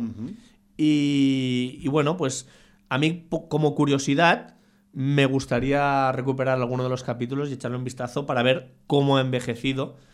Pero recordando que es una sitcom, ¿eh? es una serie de humor y bueno, eh, lo- Pues- lo que hacía era de alguna manera satirizar pues la Guerra de las Galaxias, 2001, eh, Star Trek, Flash Gordon, Perdidos en el Espacio, Bueno, pues todo el... Era una spoof serie Sí, de correcto. temática espacial y ciencia ficción. Yo, o sea, estoy mirando aquí, tiene, creo que son, eh, al menos en la IMDB vienen siete capítulos únicamente de la, de la temporada única que hay. Y, y joder, que los, los fotogramas a, que mí, a hay... mí me salen ocho contando el piloto. Vale, pues el pil- en la Wikipedia, ¿eh? Será que aquí falta el piloto entonces. Y la cosa es que, joder, que sí es verdad que hay un capítulo cero, tienes toda la razón. Si empieza en el cero y acaba En el 7 son en 8. el 7 son 8, sí, es lo que tienen las No pasa nada, he dicho 9, tú has dicho 7, pues son 8. Exacto, ni para ti ni para mí. Pero lo que iba a decir, que es que los fotogramas que acompañan cada capítulo no tienen puto desperdicio. O No, sea, no. o sea tienen, dan ganazas de, de ver esta comedia espacial, porque además tú, mientras estabas describiendo la serie, digo, joder, pues se parece un poco... Quitándolo de la basura a lo del Plutón Verbenero, un poco también, ¿no? Del, del Alex de la Iglesia. Yo estoy convencido que Alex de la Iglesia Quark no le debe sonar extraña, ¿eh? Bueno, quizás habría que ver un capítulo de cada una y comparar a ver. Pero por la descripción que has hecho, como que tenían factores comunes, ¿no? No sé. Es la cosa. Pues que. Habría que preguntarle a Alex si, si mamó Quark en su infancia. Seguramente. Porque ti- tiene toda la pinta, ¿eh? O sea, porque es que yo veo aquí algunos señores y señoras que, que podrían estar eh, perfectamente en la serie de, de la iglesia. No, no hemos dicho, por cierto, que el creador de la serie, eh, Buck Henry, Sí. fue a su vez co-creador de Superagente 86, serie Oh. con la que tuvo mucho más éxito que con este Quark, Ya que se quedó en una temporada. Es que supongo que quizás, a ver, algunos fotogramas tienen pinta un poco de macarrillas, ¿eh? Igual para su momento, igual fueron muy, muy, vamos a decir, críticos con la ciencia ficción o muy... O muy- Paródicos, o muy o- paródicos, sí. y igual, pues, mm, igual hicieron, dañaron sensibilidades, vete tú a saber. No lo sé, por eso digo que me gustaría revisarla. Lo que pasa es que siempre corres el peligro de que Sí. haya envejecido muy mal y, y un recuerdo. Lo que pasa es que, bueno, tampoco tengo mucho problema porque tengo poco recuerdo. Me, me acuerdo pues de las gemelas, del robot, pero, pero, mm, es, es- es más una noción que un recuerdo cierto. Entonces, mm, Jordi. por recuperar tramas, Si hubieras visto el Star Trek turco, no, te- No tendría ningún no problema en recuperar puto, Quark, puto ¿no? problema, porque es que, bueno, o sea, hay límites y límites y luego está más allá del límite, ¿no? Pues, pues eso. Pero guay, guay, tiene, tiene buena pinta. Además, es, un, es una serie que, que tuvo una duración muy corta y, joder, pues más reivindicable todavía, ¿no? En un momento dado, eh, porque es uno de esos eh, tesoros ocultos que hay en, las, en el mundo de las series, ¿no? Y que, joder, que ciencia ficción por los cuatro costados. mira, esta serie podía haber caído en el juego que teníamos en nuestro chat particular de WhatsApp. Este no, lo sacado, este no lo saca ni Dios. Bueno, Bueno, el señor. Hallenbeck no firmaría yo. Fucking y también el señor Colablanca a veces sí. está inspirado, ¿eh? A ver, la- yo no- ahora que no están aquí, no voy a hablar de ellos porque no están, pero voy a decir que, Seguramente están escuchando. que con la Blanca se maneja mucho con las búsquedas, aunque no tenga memoria, pero el cerebro de Mr. Hallenbeck yo creo que había que hacer un volcado en un disco duro para guardar todos esos datos. Yo, yo debo decir que Sin Audiencia ha tenido la suerte de contar con tres cabezas privilegiadas a nivel disco duro. Eh, por desgracia, ninguno de nosotros dos somos una de esas tres cabezas, Gracias, Jordi. pero... Bueno, es así, a es ver, así. en comparación. No, no, no, pero yo lo asumo, tío. Pero, o sea, pero no aquí puedo. hemos tenido al señor Fernando Pérez, Madre mía. al Fernando señor Pérez. Mm. Nacho Fiol y al señor eh, Hallenbeck, que, que son tres discos duros para cine mm, inconmensurables y, y que realmente son capaces de, de acordarse de fechas, directores, actores, actrices, eh, situaciones, productores, estudios. Eh, o sea, a un nivel que, que, bueno, que, que, mira, es remarcable pues, que haya gente que tiene esa capacidad memorística es, tiene que ser, si, si vamos a hacer lo que dice la gente que nos ha felicitado por esto del aniversario y vamos a durar 20 años más, tendríamos que ir pensando en cómo hacer estos volcados de memoria y esto, este, este, mm, esta copia de seguridad de estas mentes privilegiadas. No, no sé Yo si llegaremos. Yo ahí lo dejo porque, joder, eh, eso no se puede perder. Eso hay que dejarlo un poco ahí eh, blindado, que no se pueda perder. Que eso tiene que quedar para las generaciones futuras si existen. Sí, en plan Futurama, ¿no? Las cabezas dentro de las urnas con. Como la Me has- cabeza de Nixon, Me ¿no? has leído la mente. Eh, recurrente. ¿Te, te imaginas un, un fray del futuro haciendo un programa de radio? Porque, ¿Para qué radio? Si Y con existe- las cabezas de Nacho, Fernando Exacto, y, y el Helen Vega aquí, ¿no? aquí, eh, y diciendo ahí sus movidas. Ahí. Bueno, en fin. eh, guionistas, no nos copiéis, eh, que sabemos que nos cogéis ideas a veces, cabrones. Bueno, Pues estamos bueno. hablando de Quark. Sí, de Quark vamos a pasar a la llamada primera gran producción de ciencia ficción de Corea. Sí, porque Eh, ha habido otras antes, hay que decir. Ha habido otras, pero esta, esta ha contado con muchos medios, ha contado con mucha publicidad, Sí. un reparto que allá en Corea pues es con actrices y actores famosos. Sí, señor. Y Y un detalle que mm, me dejas que Sí. diga, que la peli en principio se iba a estrenar en salas eh, en Corea y esperáramos que en más sitios, como en festivales, en la segunda mitad de 2020, pero por lo que ya sabéis del gusanito, pues em, en vez de estrenarla y... ahora es un gusanito. Bueno, es una forma de hablar, es un bichín. es un bi- es un- bueno, es, una, es un, sí, un, un Sí, bicho. un- gusanito estaba bien. Un gusanito, yo qué sé, es por decir algo cariñoso, aunque no se lo merezca. Pero bueno, la cuestión es que la peli, por esta situación actual, pues al final no ha acabado llegando a salas y la productora pues llegó a un trato con Netflix, que siempre ofrece tratos que nunca puedes rechazar, y se ha acabado estrenando pues recientemente, ¿no? Hace como a principios del mes de febrero. Sí, directamente en la En plataforma. la plataforma Netflix, en la gran N, y joder, pues sí que eh, a grandes rasgos, y ya vamos a profundizar un poco más, pero se supone que es la primera superproducción de ciencia ficción coreana a alto nivel, y joder, lucir, luce como superproducción. Sí, Todo la se ha verdad, dicho. la verdad es que en ese sentido, pues se nota que han puesto medios y, y se han dejado su pasta. Sí, La película en castellano Barrenderos Espaciales, en coreano Se murió sí, señor. y en inglés Space Sweepers. Ahí está. Y bueno, pues, eh, ¿qué es lo que tenemos? Pues bueno, tenemos una, una space opera. Eh, Cuando, hay- cuando hay naves espaciales es space opera, ¿no? ¿Cuál es, cuál es la, Sí, la bueno. razón, digamos, determinante para que un contenido, una peli, un libro, una serie se pueda considerar space opera? Y Yo es no es sé como si es te, si te hiciera una entrevista, Yo no sé si es la definición canónica, pero para mí una space opera, aparte de que hayan mm, naves espaciales, viajes en el espacio y tal, lleva para mí un componente de aventuras Sí. sin una gran intervención en lo que es la ciencia eh, más hard en el argumento. Vale. Sino sencillamente, pues, unas aventuras que transcurren en el espacio y por eso una, es- una space opera. Es como mm, en el oeste sería degustar una de Marcial La Fuente Estefanía, ¿no? Un poquito. Sí, señor. Eh, entonces, bueno, pues eh, claro, no, no vamos a decir que 2001 una odisea en el espacio sea una space opera, porque no lo es. Bueno, sería mm, complicado cate- Claro. categorizarla de esta manera. Eh, en cambio, Star Wars, a, a- a mal que le pueda pesar a algún fanático de, de Star Wars, para mí es una space opera. o tiene bastantes O miembros. tiene bastantes mimbres de space opera. Flash Gordon, por ejemplo, es una Cla- space opera clarísimamente de libro, dentro ¿no? de lo o pulp y de lo quiche, Sí. pero sí, es una space opera. Yo la categoría, yo la categoriz- categorizaría Sí, señor. de. Eh, Lo es, lo es. Yo creo que lo es también. entonces, bueno, pues eh, realmente, mm, bueno, el, el argumento lo que nos, cuest- lo que nos cuenta es eh, la historia de una nave con unos integrantes bastante sui generis, Sí. que llegan ahí cada uno de su padre y de su madre y por unos avatares a los que les ha llevado la vida diferentes en cada caso, y que se dedican a recoger basura espacial. A desescombrar el espacio. Sí, porque realmente eh, están en una especie de organización interestelar que lo que hace es aprovecharse de la gente, haciendo que no puedan pagar sus deudas a pesar de trabajar y cada vez sean más pobres, debiendo más cantidad de dinero y más intereses. Sí, señor. Porque es lo que les in- le, le interesa pues, a esta sociedad intergaláctica, a esta dirigencia intergaláctica de, de toda la gente que, que trabaja de alguna manera para, para ellos de una manera a veces más al margen de la ley o menos al margen de la ley, pero siempre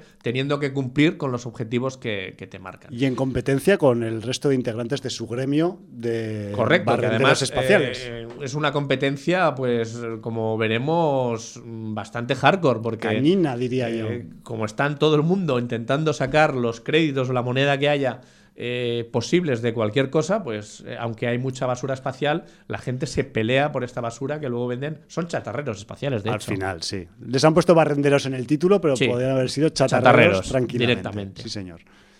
Y bueno, pues en una de estas, vamos a decir, em, misiones para rescatar un poco de chatarra em, convertible en un beneficio económico, pues la tripulación de esta nave protagonista, que vamos a decir que se llama Victory, la nave, pues se encuentra en, en uno de esos vehículos que, que rescatan eh, flotando en el espacio o bueno, yendo a gran velocidad, porque a veces la basura, si algo nos explica la película, es que mm, tiene una aceleración em, en el espacio vacío que a veces pues eh, es poco menos que un proyectil y hay que tomar mm, precauciones y digamos, eh, apresarla de una determinada forma, porque si no, pues eso, los proyectiles lo que hacen es impactar y destruir.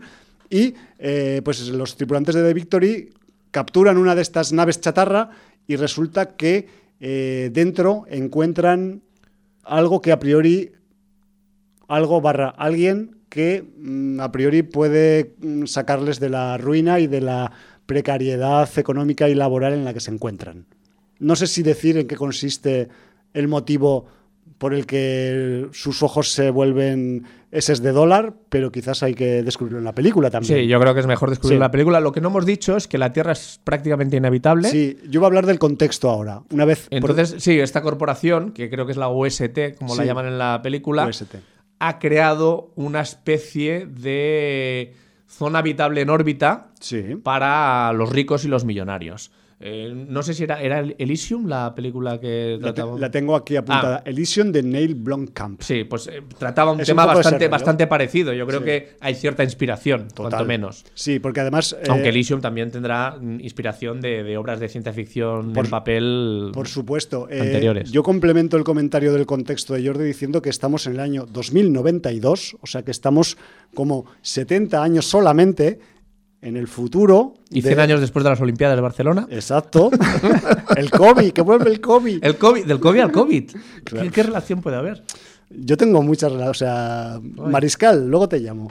Bueno, en fin, que el rollo es que en, en este año 2092 prácticamente la- el planeta Tierra es casi inhabitable fuera de las grandes urbes, es eh, un planeta casi agotado en recursos, agotado en especies Con superpoblación, diversas, en- hacinamiento máximo. Desierto, falta de comida que no sea sintética, muy Soylent Green todo lo que pasa en la Tierra en, en Bueno, Space Sweepers. De, hecho, bebe de muchas fuentes de la ciencia ficción Sí, tradicional. ¿eh? Exacto, sí, sí. Por eso también tiene ese, vamos a decir, de ese pozo argumental tan potente, ¿no? Space Sweepers, porque eh, más allá de la anécdota de la cuestión laboral de los protagonistas, hay todo un entramado de influencias y de, vamos a decir, tejido tecnológico social detrás en la historia que, bebe de, de muchos clásicos, como tú muy bien dices.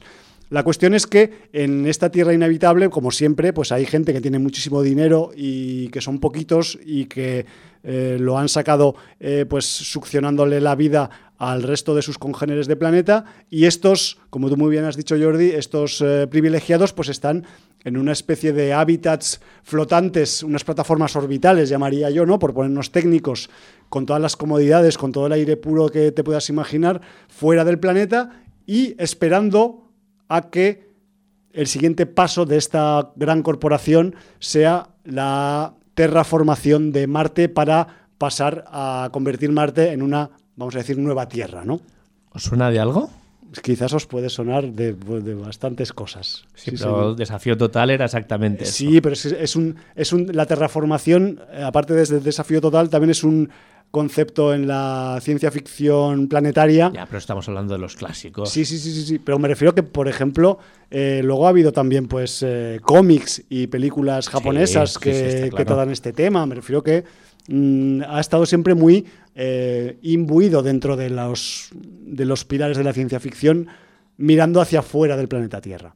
¿Vale? Pues en esta situación en la que los ricos están fuera del planeta y que están preparando su, vamos a decir, invasión del planeta Marte, pues en este contexto del año 2092, la crew de la nave espacial Victory pues encuentra esa chatarra con ese posible tesoro que eh, les puede sacar de su precariedad, pero mm, parece ser que eso que acaban de encontrar pues le interesa a más gente. Y entonces, como os imaginaréis, pues empieza la trama y todo empiezan a ser, vamos a decir que problemas por eh, ese hallazgo, ¿no? Tan a priori tan jugoso económicamente. Y ahí empieza la película ya. Sí, un poco señor. a saco, por decirlo así de una forma más o menos eh, liviana, ¿no? Pues sí, la verdad es que sí. Eh, a ver, ¿qué podemos decir de la película? Buena producción, buenos efectos especiales, eh, momentos de humor. eh, Sí. En plan, a ver, tampoco la, la queremos emparentar exactamente con Guardianes de la Galaxia, pero, sí que. Tiene que- sus toquecillos. Sí, que, que está claro que una fórmula de éxito, pues los coreanos no son tontos y si van a hacer una superproducción metiendo medios y metiendo dinero y, y quieren triunfar, pues oye, si hay dos películas recientes que han explotado algo similar y lo han explotado con mucho éxito, pues vamos a aprovechar un poquito Exacto. las sinergias, ¿no? Esas, esas, vamos a decir, tripulaciones de nave espacial un poco desequilibradas, ¿no? Sí, sí. Eh, de forma metafórica, no hablo de que tengan un desequilibrio mental, sino bueno, que, algunos también. ¿eh? Sino sí, que, que son pues eso, un poco pues cada uno de su padre y de su madre, diciéndolo rápido, y que pues incluso a pesar de tener intereses comunes, entienden las cosas de formas muy distintas, ¿no? Y al final, pues lo que piensa uno se aleja a un kilómetro de lo que ha pensado el otro, y los dos están manejando los mandos de la nave. Pero bueno, forman un poco parte de la, de la gracia del- de la construcción de personajes, ¿no? Que tiene Speed Swoopers y que, se, pues sí, tiene un claro referente, pues en estas, vamos a decir, tripulaciones disfuncionales como Guardianes de la Galaxia, por ejemplo. Yo qué sé. Sí, señor. Y bueno, a ver, es, es- es una película. Es que tampoco quiero desvelar mm, cosas que puedan. Pues desvela solo cosas que se pueden desvelar. Pero que bueno, que, que yo la veo muy blanca. Sí, a ver, o sea, yo lo que te iba a decir cuando has dicho lo, del, lo de que se parece a Guardianes de la Galaxia, eh, yo iba a meter cuchara también con que y enfatizar un poco en el concepto de que la película pues estaba pensada como un posible taquillazo Sí. en la industria cinematográfica coreana. Incluso si, si me apuras, cine de entretenimiento familiar. Totalmente, o sea, es, es pensar que es una space opera, pero que pues está pensada para todos los públicos. De hecho, eh, no sé si decirlo porque no sé si... es lo, lo que me acaba de pasar a mí. Vale, pero que sepáis que tiene algunos componentes la película de los que mm, pues son comunes en otras producciones eh, de, muy populares a nivel de público en Corea y que pues aquí también tenemos unos componentes de, vamos a decir, de pleno derecho para todos los públicos, ¿no? Entonces eso quizás,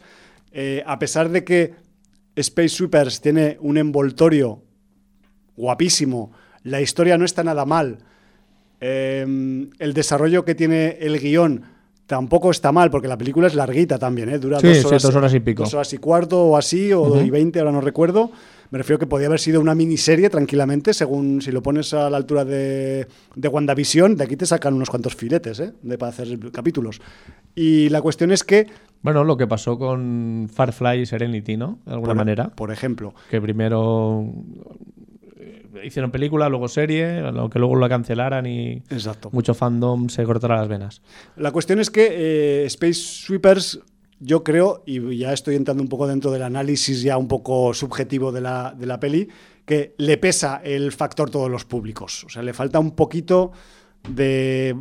Tienen algunos momentos mala hostia, porque la tiene. Porque, En algunos momentos, Porque sí. el- en Corea ya sabéis que aunque sea una cosa para todos los públicos, no se cortan en según qué registros. Y el señor UST tiene bastante mala leche por y esas ejemplo. cosas. Y la cuestión es que, a pesar de esto, mm, yo creo que la, mm, el querer hacer un producto, pues como tú muy bien has dicho, un poco demasiado blanco o que, o que quiera agradar a más de mil o a más de cinco mil, al final le acaba pesando un poco a, a la producción, ¿no? Porque tenemos todos los ingredientes para que esto sea un pepinazo, pero eso, le falta es una chispa más de cabronerío, ¿no? Podríamos Sí, decir. a, mí, a mí es lo que más me ha pesado. Sí. Un poco en la producción, porque es lo que dices tú. Buena factura, un guion que está bien, los toques de humor no cansan ni agotan, Sí. buena acción, pero le falta un poquito de, de mala leche. De mala hostia y, y eso, y que quizás pues... Pero mm, bueno, yo supongo que es lo que dices tú, es el,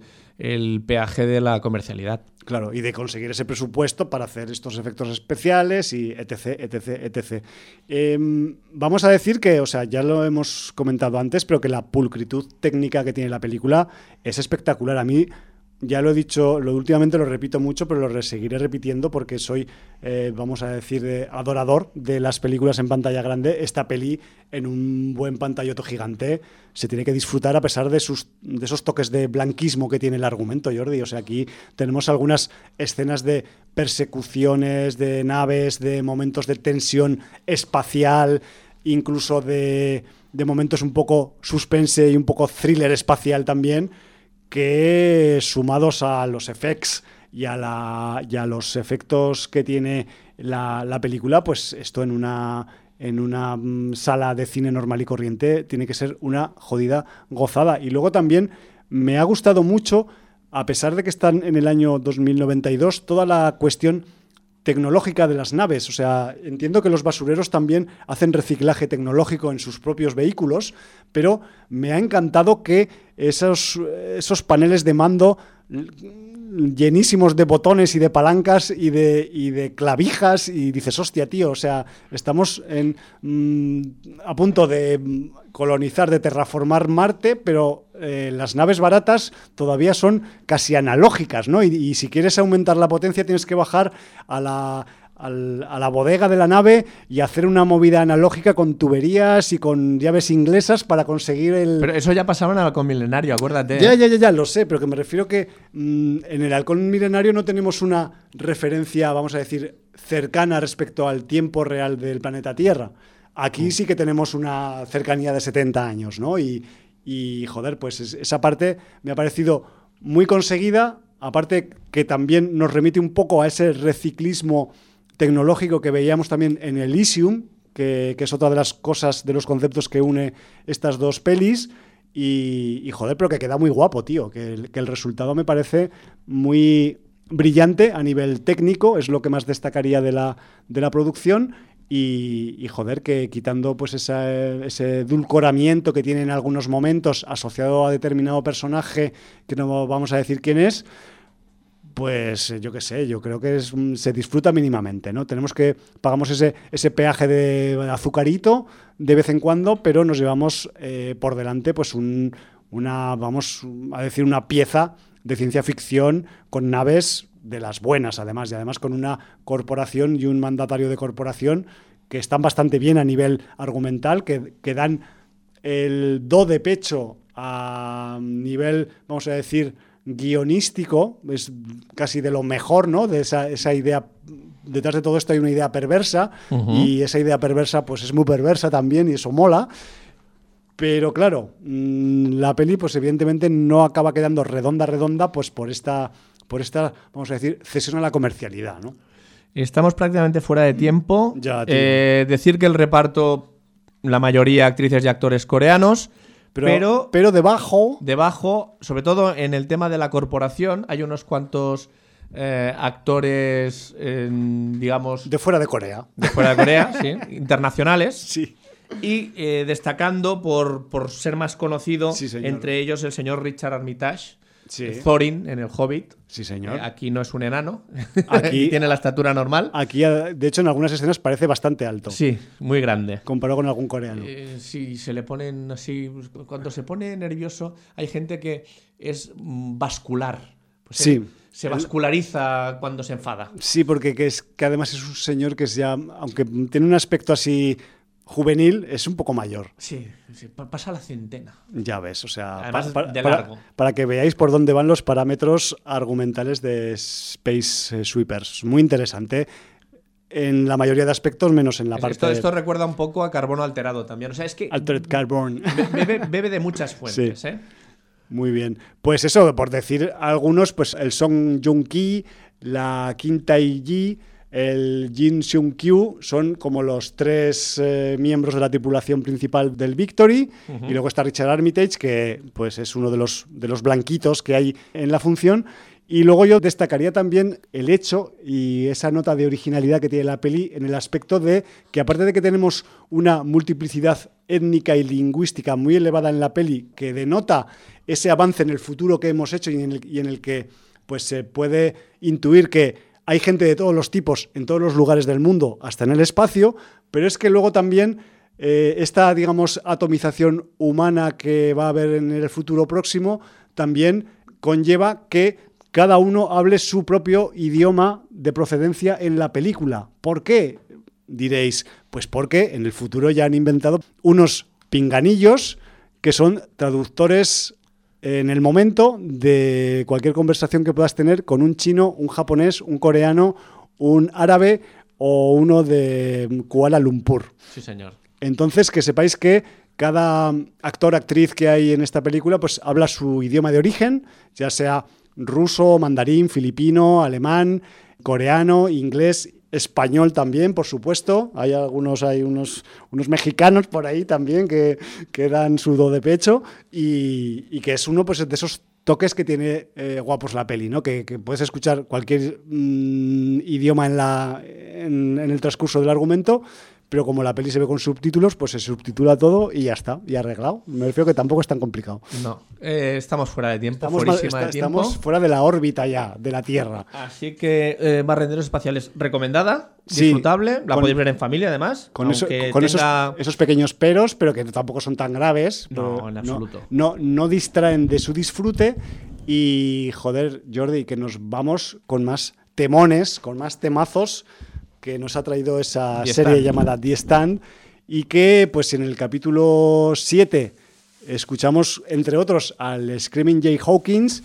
En el capítulo 8 mm, salía en los créditos finales un dúo del mítico sello Stax, subsello de Atlantic en su momento en los años 60, sello de soul y de funk, y concretamente pues eh, aparecían Sam and Dave y su Hold On I'm Coming, una canción de 1966 que en su momento escribió y produjo un, un tío que luego hizo Black Exploitation y que luego más adelante en una serie de dibujos animados de los 90 le puso voz a un cocinero negrata en un pueblo que se llamaba South Park. Sí, no sé si hace falta que diga el nombre de este caballero, pero bueno, este mismo caballero escribió el tema que vamos a escuchar de, de Sam and Dave, Hold On, Incoming. Pues nada más, Valar Morgulis. Motherfuckers del apocalipsis.